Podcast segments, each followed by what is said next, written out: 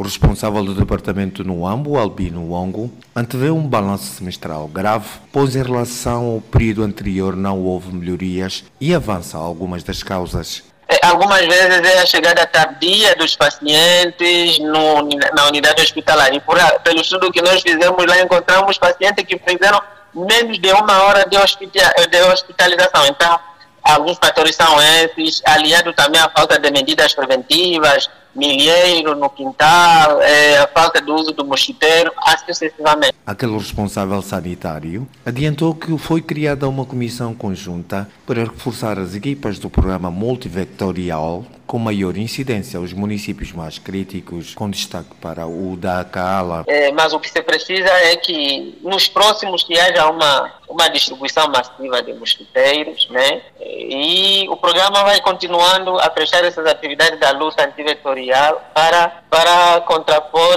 o desenvolvimento do ciclo do mosquito, para que o mosquito não cresça e comece a ter malária. E os supervisores têm trabalhado, têm se dado muita educação para a saúde, mas só que algumas vezes a nossa população, né, a, a, a, mudança de mentalidade também é importante. porque Enquanto isso, nas principais unidades sanitárias, cresce o nível da insatisfação dos pacientes, tal como nos conta o ativista social Lisandro Isaac.